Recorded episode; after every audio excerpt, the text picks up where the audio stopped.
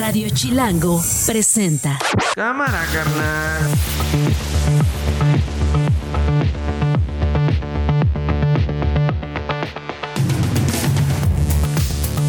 Es jueves 5 de octubre, es la una de la tarde. Soy Nacho Lozano y esto no es un noticiero. Así suena el mediodía. Afortunadamente, pues a mí no me tocaron. Hicieron no sé cuántos, pueden ver los videos, no sé cuántos cargar la cuatrimoto, pero no pudieron. Los tenían haciendo, insisto, trabajos forzados. El motivo de la privación de la libertad, en este caso, se pudiera configurar incluso un delito que está dentro del ámbito de la trata de personas. Sean todas y todos muy bienvenidos a este espacio libre de chinches, ¿no? bueno.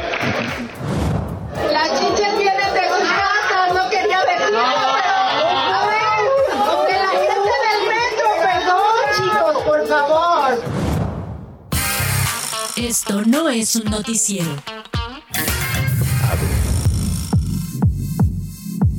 Bueno, ahí escuchábamos las voces, ahí escuchábamos al rector de la UNAM, Enrique Graue. Bienvenidos a este espacio libre de chinches. En serio, al principio pareció una broma, hoy es una cosa que nos tiene a todos muy concentrados y preocupados con lo que está pasando con estas plagas en eh, la Ciudad de México, en Ciudad Universitaria, en el transporte público y debo decir también en otras ciudades, ¿eh? en Europa, en París, en Francia están preocupados. Hay una controversia ya también política sobre esta plaga. En Estados Unidos, lo mismo en la ciudad de Chicago que en la ciudad de Nueva York, hay alerta por parte de quienes viven en estas ciudades. Pero bueno, a ver, vamos a comenzar con la Ciudad de México porque hay mucha información a esta hora. Ojalá y se puedan quedar con nosotros desde este momento y hasta las 2 de la tarde. Les tengo las historias más importantes y voy a comenzar con Pilar Telles, ella es reportera de DPC de Imagen Noticias, porque hace por ahí de una hora, hora y 20 minutos decíamos a este cruce de Periférico Sur y Calzada de Tlalpan. ¿Qué pasó? Bueno, negocios cercanos fueron desalojados para garantizar la seguridad de todos. Esta pipa que, insisto, traía varios cilindros de gas LP pertenece a la empresa Regiogas. Se incendió, las imágenes son impactantes, seguramente ustedes ya tuvieron la oportunidad de verlas en redes sociales, seguramente las vieron ya en algunos otros reportes. La Secretaría de Gestión Integral de Riesgos y Protección Civil ha reportado afortunadamente que hasta ahora no hay ninguna víctima, solo personas que están siendo atendidas por crisis nerviosa. Porque la verdad es que han sido muy impactantes eh, las imágenes, sobre todo las personas eh, que tienen eh, negocios cerca, que viven cerca, pues tienen obviamente este susto, tienen obviamente el drama, el drama que ustedes me digan, el trauma que ustedes quieran y manden, y que preocupa, porque si esto se sale de control, como afortunadamente no ocurrió, eh, pues obviamente estaríamos hablando de una cuestión de riesgos, de una cuestión que tiene que ver eh, con eh, poner en riesgo la seguridad de la gente. Pilar, ¿estás ahí? Yes. Sí, aquí estoy. Adelante, Pilar, cuéntanos.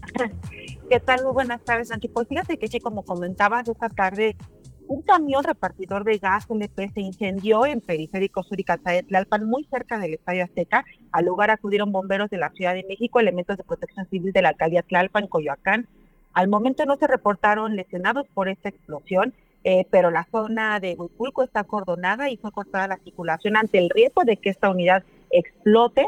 Eh, te comento que también la alcaldesa de Tlalpan, Alfa González, informó que el camión iba en movimiento al momento del incendio se reportaron tres explosiones seguidas de cilindro tras cilindro. Eh, al momento, los servicios de emergencia están realizando labores de enfriamiento de estos cilindros de gas y se reporta también que las tres personas que iban a bordo de esta unidad ya fueron remitidas al Ministerio Público, pues obviamente para deslindar responsabilidades por estos hechos. Ok, Pilar. Bueno, entonces eh, podemos confirmar que en este, en esta zona del sur de la capital no hay riesgos. Ya los servicios de emergencia enfriando, digamos, este camión, enfriando lo que se incendió y las tres personas que iban en esta, en este camión con cilindros de gas están detenidas, ¿correcto? Así es, están, fueron remitidas porque, como comentaba la alcaldesa, estas personas lo que luego hacen es que avientan los tanques eh, de gas y pues eso Mm. es un riesgo. Eh, la zona está acordonada, como te comento, y pues se recomienda a los automovilistas no pasar por la zona porque, o sea, es ahorita un caos el tráfico. Es una zona, ahorita es horario de salidas de escuela y todo, entonces debe haber un, un caos vial ahí. Evitar la Sí, zona. estamos pendientes. Estamos pendientes de esos. Gracias por el reporte, Pilar Telles. Está con nosotros también Kevin Alducin, es reportero también de DPC de Imagen Noticias. Kevin, otro incendio. La verdad es que este jueves 5 de octubre fue jueves de incendios en la Ciudad de México. En este caso, una unidad del Metrobús. Kevin, ¿qué sabemos? Hola Nacho, muy buenas tardes y a todo el amable auditorio que nos escucha. Te cuento que una unidad de la línea 2 del Metrobús se incendió en la estación Upixa, esto cerca del mediodía. Autoridades informaron que el operador de la unidad reportó una falla y detuvo la marcha del camión en esta estación cuando iniciaron las llamas. Posteriormente, el personal siguió el protocolo correspondiente contra incendios y activó los extintores. Bomberos de la Ciudad de México controlaron la situación y ante este hecho no se reportaron personas lesionadas. Bueno, pues ahí está. Sabemos si esta línea 2, Kevin, ya está en funcionamiento o está suspendida. Te lo pregunto para quienes están eh, pensando utilizarla, para quienes cotidianamente están utilizando esta línea 2 del Metrobús. ¿Qué sabemos? Mira, Nacho, hasta el momento eh, autoridades del Metrobús no han informado sobre si ya se encuentra activa la, la línea, pero lo que sí indicaron fue que la, eh, la, el Metrobús solicitará a la empresa operadora el reporte correspondiente para saber las causas que originaron este incidente. Muy bien, Kevin Alducin, reportero de DPC en Imagen Noticias. Gracias, Kevin. Y bueno, también otra de transporte público, otra que tiene que ver en este caso con el metro. Otra vez el metro, durante la madrugada de hoy, mientras estaban preparando los convoyes, pues para comenzar a prestar el servicio, hubo un choque de un convoy de la línea 6 del metro contra un muro. Esto ocurrió en el taller del Rosario. Y debo decir, afortunadamente ocurrió en el taller de Rosario y no ocurrió ni en una estación y no ocurrió durante un trayecto con eh, el convoy lleno. Eh, ya entrada la mañana, el metro había informado en sus redes sociales que el servicio estaba normalizado. Sin embargo, Eduardo Alavés, reportero de Chilanco, qué imagen, otra vez nos persiguen eh, estas circunstancias en el metro. En esta ocasión, repito, afortunadamente dentro de un taller, Eduardo. Buenas tardes, Nacho. Sí, efectivamente, otra vez el metro dando lata. Eh, parece que esta pesadilla, por lo menos, no se acaba. Eh, durante estos últimos años que siguen habiendo accidentes. Ahora fue en la línea 6 del metro, en el taller sistemático del Rosario, eh, de la línea 6 de la línea roja, para que eh, nuestros escuchas la puedan ubicar. Y eh, justamente cuando iba entrando este vagón, este convoy a, a la zona de talleres para guardarlo, pues perdió los frenos y se estampó contra el muro.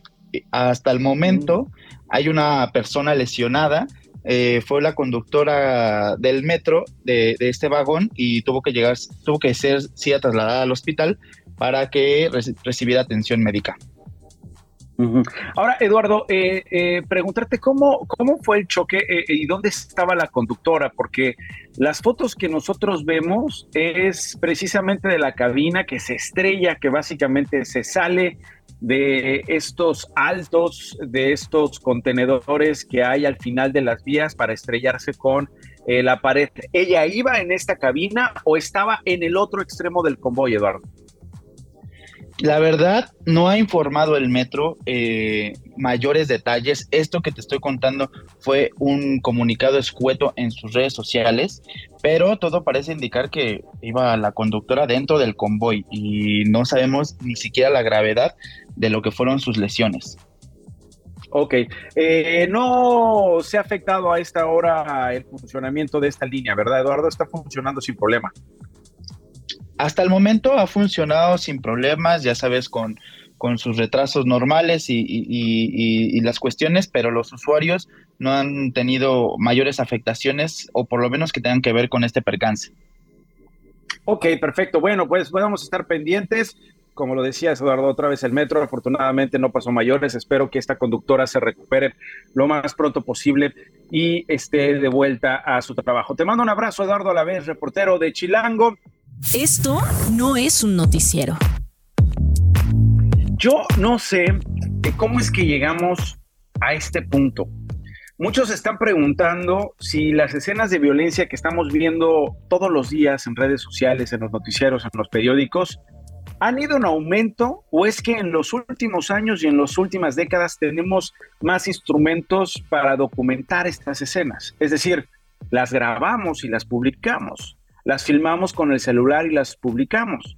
Estoy hablando de peleas en la calle, estoy hablando de agresiones a policías, como pasó eh, recientemente en Oaxaca, cuando un grupo de trabajadores, tres trabajadores del gobierno de Oaxaca, se enfrentan con otros tres eh, policías de tránsito. Estoy hablando de cómo México se ha vuelto, o insisto, a lo mejor ya éramos, y solo que ahora ya vemos las escenas y ahora ya conocemos a través de los videos en redes sociales que somos un país de montoneros que somos un país que puede tener a alguien tirado en el piso malherido y 5, 6, 8, 10 personas golpearle la cabeza, golpearle las costillas, quebrarle las piernas y dejarle caer en la cabeza una piedra.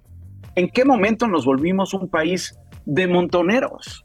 ¿En qué momento nos volvimos un país en el que si no tuviéramos una cámara de videovigilancia dentro de un salón de clases, no nos hubiéramos enterado que la maestra de español de la secundaria general número uno, Rubén Humberto Moreira Flores, en el municipio de Ramos Arispe, Coahuila, estaba dando clase, se sienta en el escritorio, hay un estudiante que está parado entre el pizarrón y el escritorio mientras la clase está atenta, mientras la clase está tomando apuntes, mientras los demás estudiantes están a punto de observar una escena terrible.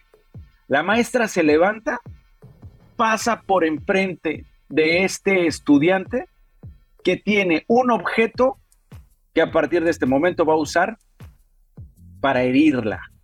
Comienza a herir a la profesora Patricia Eugenia Burciaga, insisto, maestra de español, le comienza a dar de golpes en la espalda le comienza a dar de golpes en la nuca, por lo que se aprecia en el video, y luego le pega un puñetazo en la cara para que la maestra, intentando escapar, caiga al lado del ventanal. Algunos estudiantes se levanten, alarmados, asustados por lo que están viendo, y traten de detener a este compañero.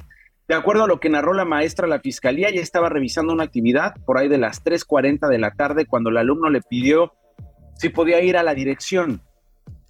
La maestra le dijo que ella lo acompañaba y cuando se puso de pie el alumno, la atacó con este objeto que según la fiscalía era una navaja, empezó a literalmente apuñalarla por la espalda. El parte médico señaló que la maestra presentó una lesión en el brazo izquierdo de 10 centímetros de longitud. Imagínense nada más esto. Recibió además cuatro lesiones afortunadamente menores de 2 milímetros en el pecho y en la espalda. Hoy, según el reporte más reciente de la Fiscalía, allá en Coahuila, la maestra está fuera de peligro. Sabemos que este joven además intentó salir del salón de clases, huir para luego suicidarse. Está conmigo Daniel eh, Kunjama, él es sociólogo, es criminólogo, profesor investigador del INACIPE. Daniel, ¿cómo estás? Bienvenido. ¿Qué tal? ¿Cómo estás? Buenas tardes a ti y a todo tu auditorio. Daniel, yo no sé qué sentiste cuando viste este video. Vamos primero con tu reacción y después te quiero preguntar en qué, momento, en qué momento nos convertimos ese país o si es que ya éramos. Daniel, primero, ¿qué te pareció la escena que se ha vuelto viral? ¿Qué te pareció la reacción de este alumno, 14 años, contra su maestra Patricia Eugenia Burciaga? Bueno, pues antes que nada lo que yo miro y lo que yo observo es una exaltación de la violencia en todos sus niveles. Y yo aquí hago también un llamado para que podamos tener cuidado en la forma en la que abordamos el problema. Porque si nosotros de inicio lo vemos así, eh, automáticamente lo que nos llega a la mente es poder señalar a este joven, por supuesto que su acto es completamente reprobable y estamos viendo una violencia extrema, una violencia que no puede ser concebida en un espacio educativo. No se justifica de ninguna manera ni de ninguna forma. Sin embargo, tenemos que ir más allá de lo que el video nos muestra y de que además los datos ahora nos dicen que aclaran un poquito más la situación en la que se encuentra hoy la profesora.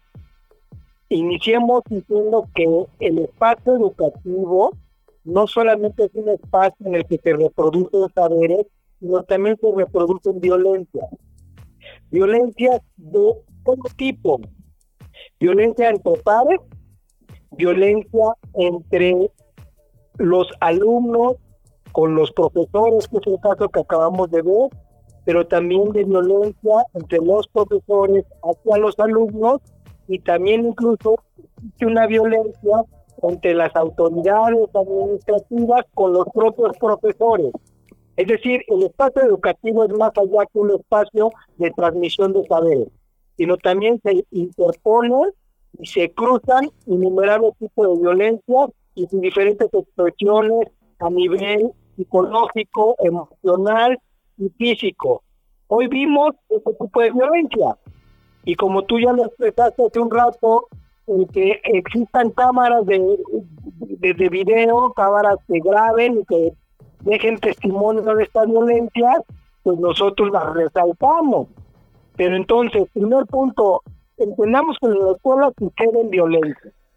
Punto Pero a ver, a ver, Daniel, eh, déjame, déjame, déjame detenerte ahí, Daniel, para nada más para aclarar. Eh, eh, estaríamos, estaría yo cometiendo un error al resaltar la violencia. O sea, ¿te parece que estoy resaltando la violencia como que, como haciendo una apología de la violencia, o a qué te refieres con cuidado con resaltar la violencia? Sí, con resaltar la violencia que ejerce este joven, porque se corre el riesgo de estigmatizarlo. Y no, no digo de ti, sino en diferentes medios, es así, satanizar lo que está sucediendo en el espacio educativo provocado por un adolescente. Por eso inicié cuidado. No es de que Es importante esto que dices. Ok, sí, ya te entendí entonces. No te, no te refieres al planteamiento que estamos haciendo hoy, te refieres a que a veces los medios de comunicación cometemos el error de estigmatizarlo, incluso criminalizarlo sin conocer, que además en este espacio insistimos mucho en eso, la historia que hay detrás de este joven, lo que pasa en el hogar de este joven, lo que pasa además en esta, en esta zona de Ramos Arispe, Coahuila, como para llegar a esta escena, ¿no, Daniel? Claro, por supuesto, no lo pudiste decir mejor.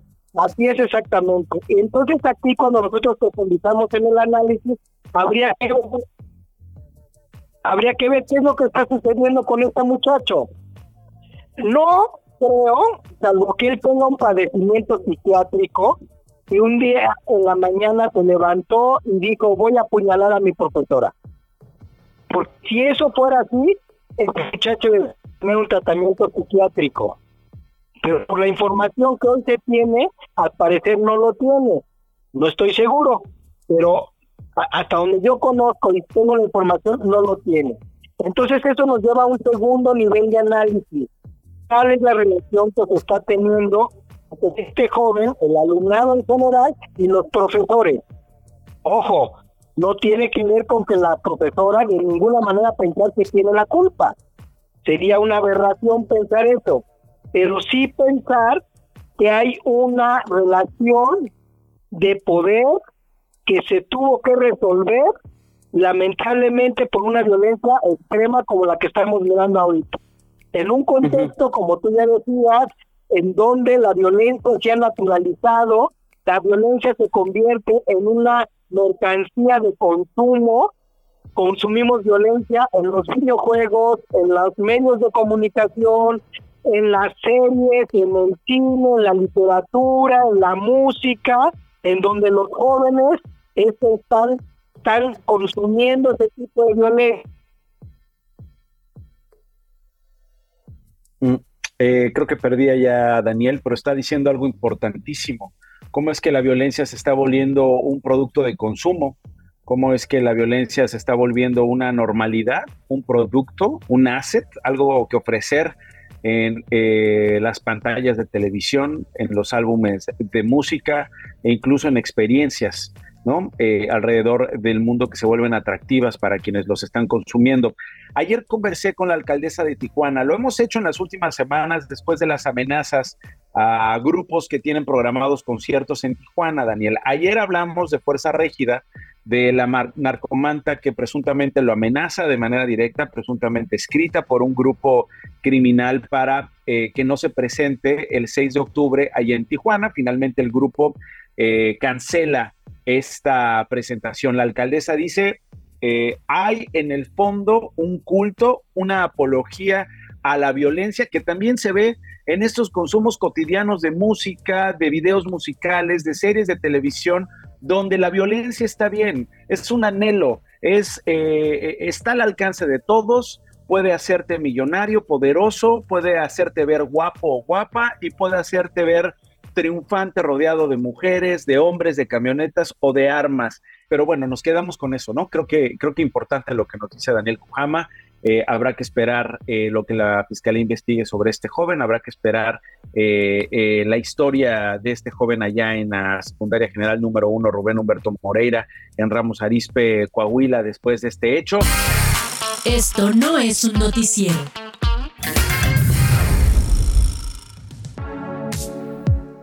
Bueno, mañana eh, estaremos eh, también en el tema sobre eh, esta historia que le contábamos en Coahuila, así que estén pendientes.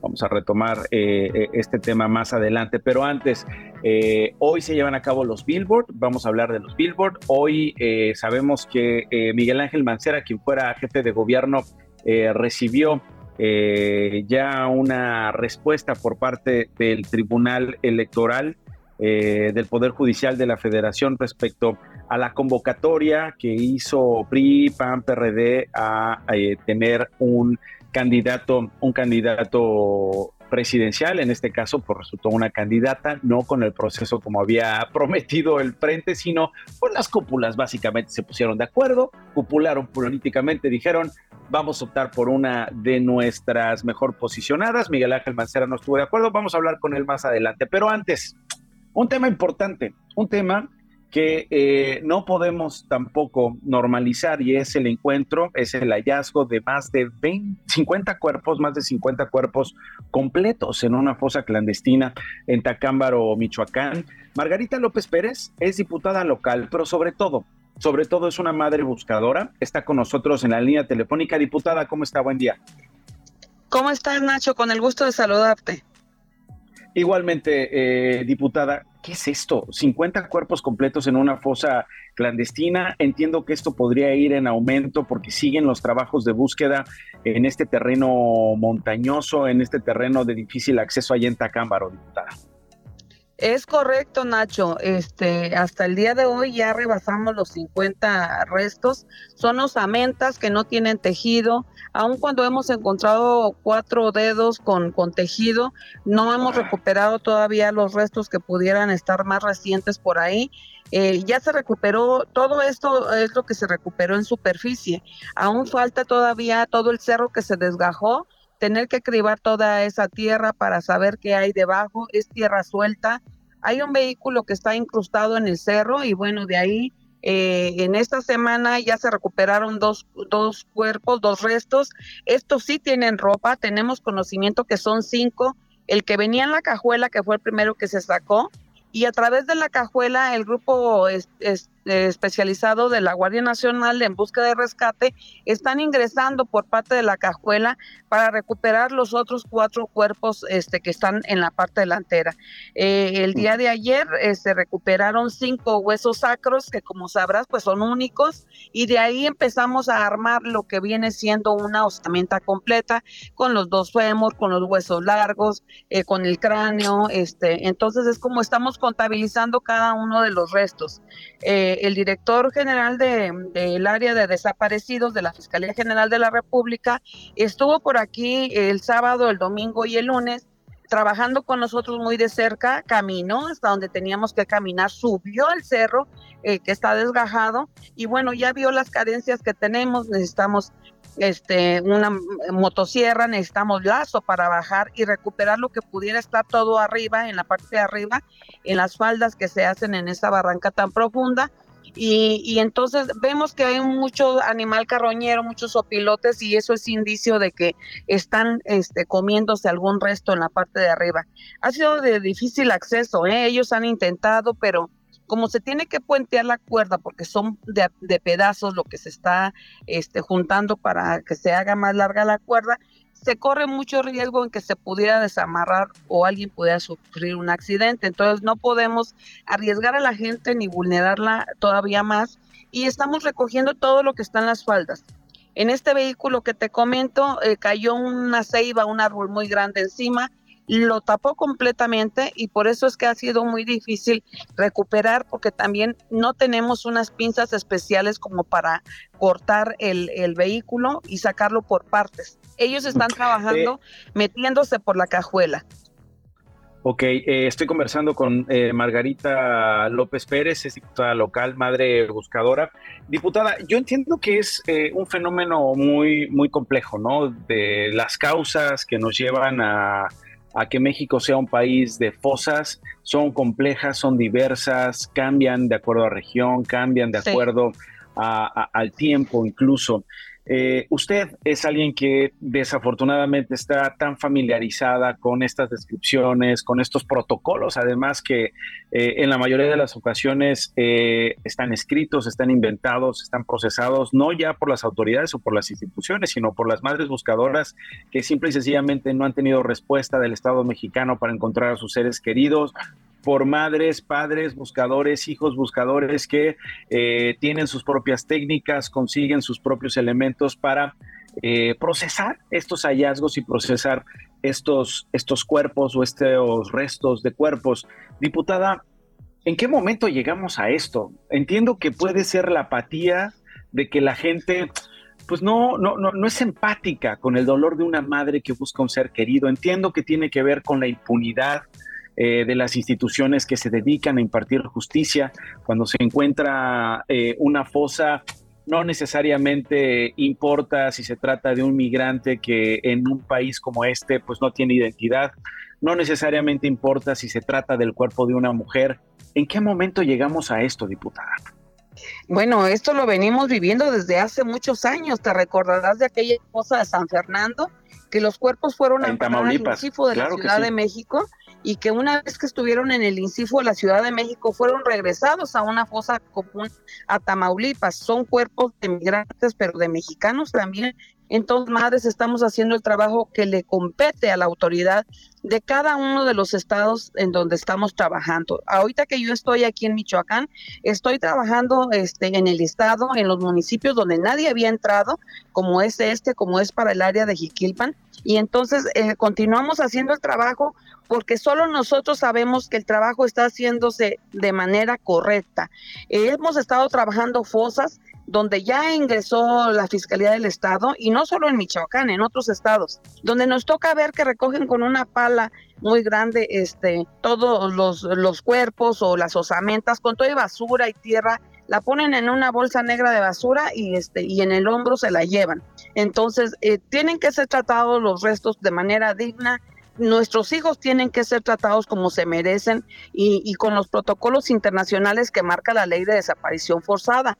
Entonces, vemos con tristeza que a veces nosotros estamos recolectando lo que ya la fiscalía dejó ahí este, mm. arrumbado, lo que dejaron ahí. Precisamente en esta fosa donde estamos trabajando, la Fiscalía del Estado había recogido nueve, nueve cráneos Nada más los cráneos completos se llevó, dejaron todo lo demás ahí, los restos, y entonces, como verás, ahorita llevamos más de 50 restos completos, este, que se ha estado llevando la Fiscalía General de la República por parte del área de servicios periciales para ser analizados en la Ciudad de México.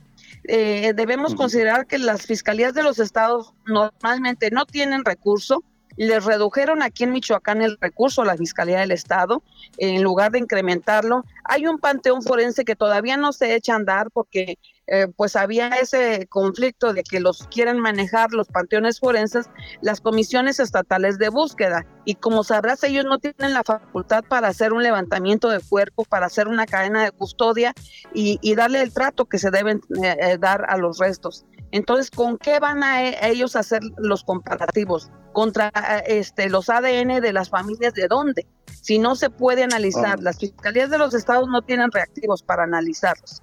Entonces, únicamente FGR tiene una base de datos de los restos y de, la, de las jornadas de tomas de muestras de ADN de las familias que se hacen consecutivamente en los municipios, como en este caso, que los vamos a hacer ahí en Tacámbaro, porque te sorprendería, Nacho, ver cuántas familias tienen familiares desaparecidos, a sus hijos, a sus esposos, a sus padres, eh, de, de, larga data y que no se ha atrevido a denunciar porque han sido amenazados por las mismas autoridades, porque les cobran por, por presentar una denuncia, porque a decir de ellos les cobran por, por hacer una sábana de llamadas, por bajar una geolocalización, por todo les cobran.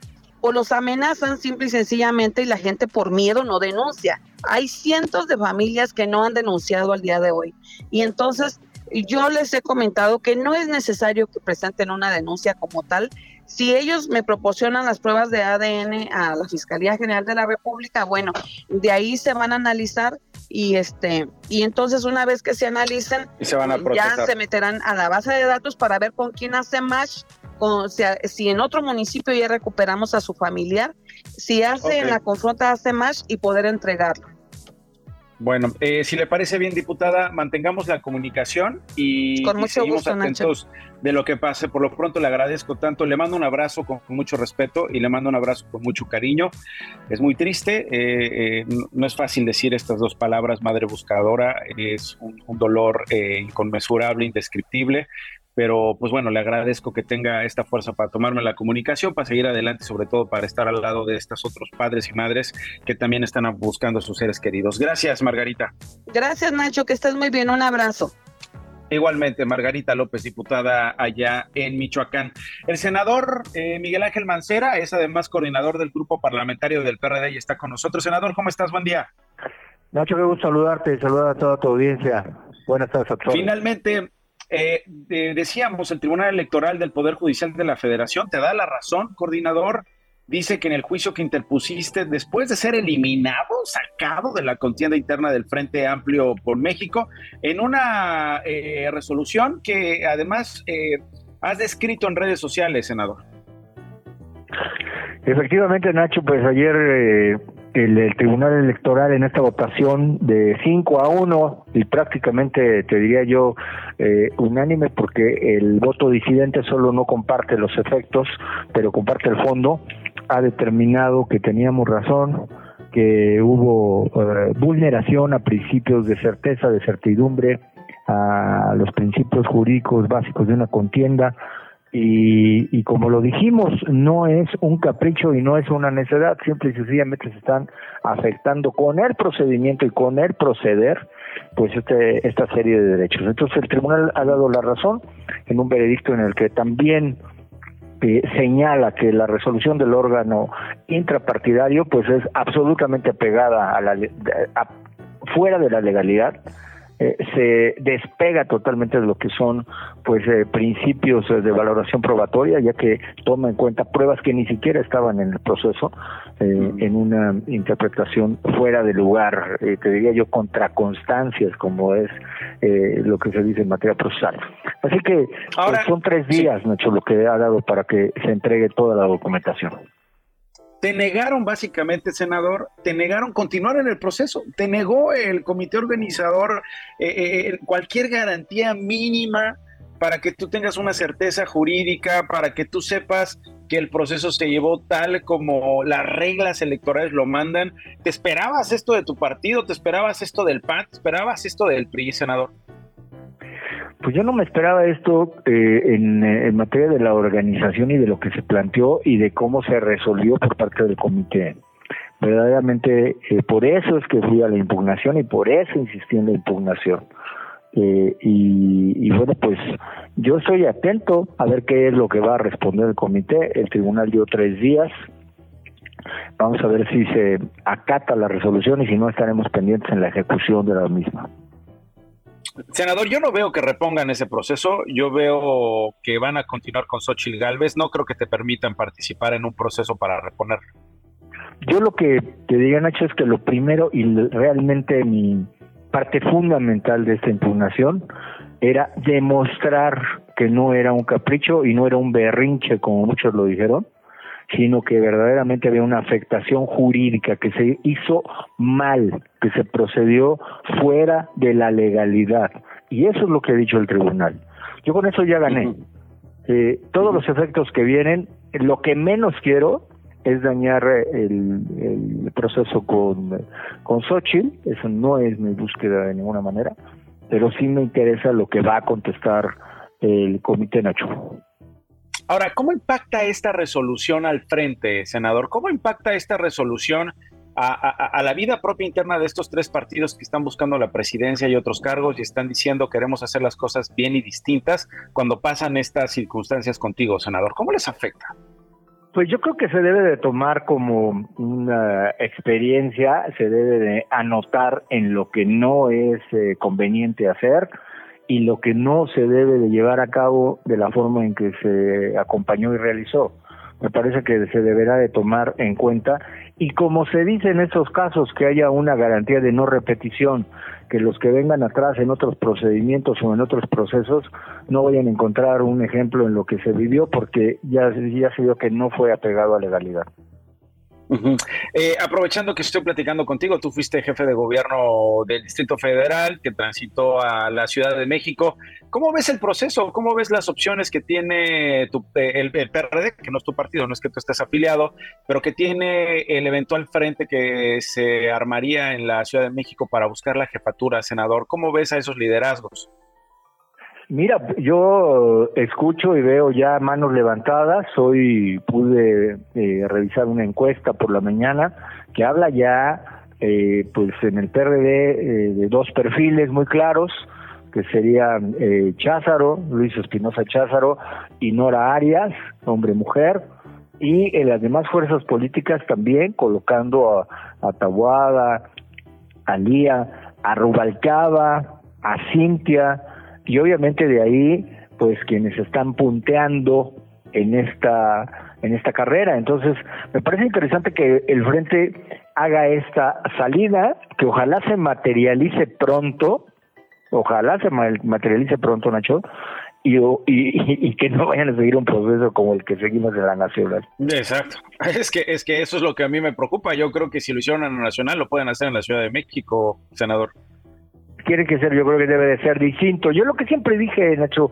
que salieran dos por cada partido y que hubiera una encuesta, eh, una encuesta con quizá con espejo y con certificadora, como cuando fue el proceso a la jefatura de gobierno, y que con eso con eso nos fuéramos. Todo esto uh, de más que se inventó, pues fue eso, fue de más, fue un invento que eh, pues ya vimos en lo que paró. Eh, eh, tu opinión, tu opinión, senador, sobre Sandra Cuevas, la alcaldesa con licencia de Cuauhtémoc, que ella ha dicho, este, no me dejen fuera, quiero participar, ya pidió licencia, comenzaron sus recorridos, no le fue también ahí en Iztapalapa, tuvo un encontronazo con gente de la central de Abastos. ¿Qué opina Miguel Ángel Balcera, el coordinador de los senadores del PRD de Sandra Cuevas? Mira, yo lo que le diría a Sandra es que sí es indispensable que tenga diálogo con las fuerzas políticas. Yo entiendo mucho lo que ella dice que no quiere sentirse atada o identificada a un partido político, sino que ella se debe a la gente, pero hay que recordar que hoy en nuestro país el único vehículo que hay para poder llegar a un cargo en donde puedas eh, tener una representación democrática son los partidos, hecha excepción de eh, los independientes. El tiempo de los independientes se ha escapado, entonces la otra opción es la que le queda a Sandra. Me parece que debiera de buscar pues ese diálogo para entonces estar en condiciones de sumarse a estos perfiles que te acabo de mencionar y quizá ella formando parte pues de, la sociedad civil como quiere mantenerse pero pero sí debe tener diálogo con las fuerzas políticas o sea no no plantear rompimiento eso es lo que yo pensaría Ok, que tiene que tener diálogo. ¿No la ves encabezando la candidatura del frente? Mira, eh, en política no hay nada escrito. Eh, hoy ahí hay punteros muy claros, ¿no? Veo a Adrián Rubalcaba, veo a Untaguada, veo en el PRD a, a Cházaro por los números que se mostraban hoy. Y, y, habrá que ir viendo cómo se configuran. No esta medida, Sandra, eh, habría que pensar y habría que esperar, Nacho. Ok. Eh, ¿Y qué va a pasar con Miguel Ángel Mancera? ¿Te vas a reelegir? Eh, Nacho, en este momento la verdad es que solamente estoy concentrado en el Senado, no hay ningún planteamiento, se tendrá que pensar y ver con las mismas fuerzas políticas y si no, eh, eh, pues lo que sigue para tu servidor seguramente será la academia la UNAM donde tengo una asignatura por oposición y donde me dará muchísimo gusto estar, eh, poder tener un reencuentro con el alumnado. Bueno, pues vamos a estar pendientes de lo que decidas y de lo que pases. Por lo pronto, lo que decidas y lo que pase, por lo pronto te mando un abrazo. Gracias, Miguel Ángel Mancera, coordinador de los senadores del PRD en la Cámara Alta. Saludo a todo tu equipo y a todo bien. Esto no es un noticiero. Hace unos minutos el presidente Andrés Manuel López Obrador publicó un video en su cuenta de X en este video está acompañado de Anthony Blinken, el secretario de Estado de la Unión Americana, quien llegó a nuestro país. Esta mañana tuvo una reunión de alto nivel con funcionarios del gobierno mexicano, incluido el presidente López Obrador en Palacio Nacional. Eh, está también en este diálogo la representación diplomática de Estados Unidos, de México. Se están tratando asuntos de migración, asuntos de narcotráfico y cooperación económica en beneficio de ambas naciones. Esto es parte del mensaje que dio a conocer el presidente. Señor Blinken, señor procurador, me da mucho gusto que estén aquí. Pues ya somos conocidos, amigos. Sé que van a trabajar como lo han venido haciendo de manera conjunta. A nosotros nos eh, importa mucho esta comunicación, esta relación de entendimiento y de amistad vamos mucho, muy bien y yo creo que vamos a poder los dos países enfrentar nuestros problemas, nuestras dificultades y termino pues diciéndoles que son bienvenidos aquí con nosotros, les agradecemos que estén aquí con nosotros y que trabajemos juntos, vamos a, a seguir trabajando de manera conjunta y ha sido muy buena la, la relación y va a seguir siendo muy buena. Muchas gracias. Y ustedes se están preguntando, ¿por qué carajo la producción de esto no es un noticiero? Le pone esa musiquita al presidente Andrés Manuel López Obrador. ¿Por qué carajo? Escuché la voz del presidente López Obrador con esta musiquita. No, no la pusimos nosotros, la puso el presidente. Y la respuesta sobre si el gobierno mexicano, sobre si autoridades o funcionarios mexicanos tienen pactos con el narco, la dio la secretaria de Seguridad Federal, Rosa Isela Rodríguez. Desde el inicio del gobierno del presidente Andrés Manuel López Obrador, combatimos a todos los cárteles porque no tenemos pactos. Hemos detenido a más de 78 mil delincuentes, de los cuales 4 mil eran objetivos prioritarios. Aseguramos más de 2.000 laboratorios, 900 este año, incautamos más de 184 toneladas de cocaína, 7.6 toneladas de fentanilo y más de 44.700 armas de fuego de alto poder.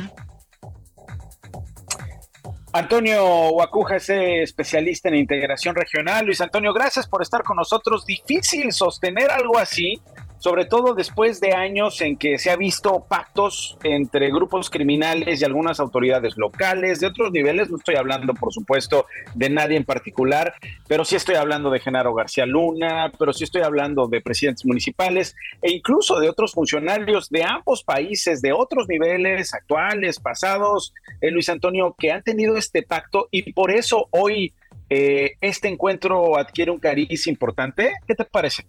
¿Qué tal, Nacho? Buenas tardes. Sí, bueno, te, comentaba, tenemos un, eh, un, mecanismo que no, que no es nuevo, es un mecanismo que funciona desde hace tiempo eh, con los Estados Unidos, llamado GANSEG, por sus siglas, es este mecanismo de alto nivel en materia de seguridad que ahora, bueno, pues se se le ha dado este revuelo por, por la situación tan compleja que, que hay en este, en este momento, ¿no? En la frontera México-Estados Unidos, una de las más importantes y sin duda estos 3.000 kilómetros de frontera, una de los espacios y los cruces más dinámicos, pero también más complejos del mundo. Compartimos no solo una frontera física, eh, ciudades, eh, medio ambiente, comercio, eh, pero también es un cruce de armas, de droga, de, de narcotráfico y eh, la coyuntura, por un lado, es eh, esta buena ah, posición económica entre ambas naciones. Somos hoy por hoy el primer socio comercial de los Estados Unidos, pero también hay un tema crítico que es el del fentanilo y el, el, del, el de la crisis migratoria. Y esto para Estados Unidos es, es importante. México necesita Estados Unidos, pero Estados Unidos también necesita a México en este tema porque no solo por una cuestión necesaria, sino porque se atraviesa también un proceso electoral en Estados Unidos. Los números de Biden no son los mejores. Ahora sabe que el tema de la frontera con México es un tema delicado. Ahora mismo, bueno, pues están sin presidente en la Cámara de Representantes de los Estados Unidos, el ala dura de los republicanos, ¿no? de los afines a Donald Trump, están ahí agitando el, el asunto y hay que dar resultados. Y por eso no es gratuito que el, fiscal general de los Estados Unidos se haya referido en esta reunión particularmente a la extradición de Ovidio Guzmán como una señal poderosa de cooperación. La cooperación, la colaboración, la comunicación es indispensable entre México y Estados Unidos. ¿Sin pactos, Luis Antonio? Eh, pues, eh, pues habrá acuerdos seguramente, ¿no? Habrá acuerdos en el marco de este asunto bicentenario. Por supuesto que hay eh, temas pendientes y temas opacos de uno y otro lado de la frontera, ¿no? Lo mismo que ingresan las armas sin, sin control a, México procedentes de Estados Unidos y también la cantidad de, de droga que llega a Estados Unidos procedente de México, ¿no? Alguna que se produce aquí, otra que va, va de paso, como el caso del fentanilo que viene de, China, pero es un, es un, tema grave de salud eh, para Estados Unidos. 300 personas mueren diariamente por consumo de, fentanilo. Es un tema eh, crítico para, para los Estados Unidos y, eh, y, digamos, esta reunión no es accidental, es una reunión indispensable de, de alto nivel y hay que dar buenas señales y la propia reunión en sí me parece que da, da esas señales positivas. Luis Antonio, te agradezco mucho, te mando un abrazo. Luis Antonio Guacuja, especialista en integración eh, regional a propósito de esta reunión, decía Luis Antonio, de altísimo nivel en Palacio Nacional. Esto no es un noticiero. Bueno, pues estamos en el mes de la herencia hispana y el día de hoy se van a llevar a cabo los premios Billboard ah, de la música latina, los premios Billboard de la música latina que va a reconocer lo mejor en eh, las plataformas digitales, en la radio, lo mejor en estos eh, recuentos de música, las innovaciones y sobre todo eh, lo mejor entre los géneros. Jimena Gallego es conductora, es actriz, es cantante, presentadora en Telemundo. Mi querida Jime, ¿cómo estás? Hola Nacho, feliz de poder hablar contigo y con todos tus redescuchas. Estamos listos para los premios Billboard. Ahí vamos a andar ya en unos minutitos. Tú has estado desde temprano contándonos eh, a través de Telemundo eh, lo que los Billboard deparan el día de hoy. Hay muchas expectativas, hay muchos nominados que están generando pues una emoción tremenda para artista del año, para los debuts, para la gira del año. ¿Qué te llama la atención de lo que va a pasar esta noche, Jiménez? Mira, definitivamente creo que Bad Bunny, que ya es un artista internacional, que es todo un lujo tenerlo y que no se olvida de sus raíces, de que es boricua y de venir a unos premios eh, en donde se habla español, ¿no? Al 100%. Entonces, me parece súper importante que podamos tener aquí a Bad Bunny y también alguien que yo creo que es definitivamente, aparte de Bad Bunny, el hombre de la noche, es Peso Pluma, porque está eh, en 21, en 21, eh, es finalista en 21 categorías entonces imagínate, pues muchísimos premios que podría recibir esta noche por sus canciones. Y, me parece increíble que haya puesto eh, el corrido tumbado tan arriba internacionalmente, como que de repente fue una sorpresa, pero eso le ha ayudado en general a toda la música regional mexicana, a la música de banda, a la música grupera, a la misma música ranchera. Va a estar Pepe Aguilar esta noche también haciendo un dueto que pues esto nunca había pasado. Se juntan Marc Anthony y Pepe Aguilar, Puerto Rico y México y van a cantar una canción inédita que vamos a escuchar esta noche. Entonces, pues la verdad es que creo que México está muy bien representado y muy en alto en estas premiaciones. Sí, no, eh, además en el caso de Marc Anthony y Pepe Aguilar, eh, Aguilar la expectativa Jime es, eh, eh, digamos, la fusión, la experimentación de géneros que comúnmente no tienen nada que ver y que más bien van a hacer explotar el escenario.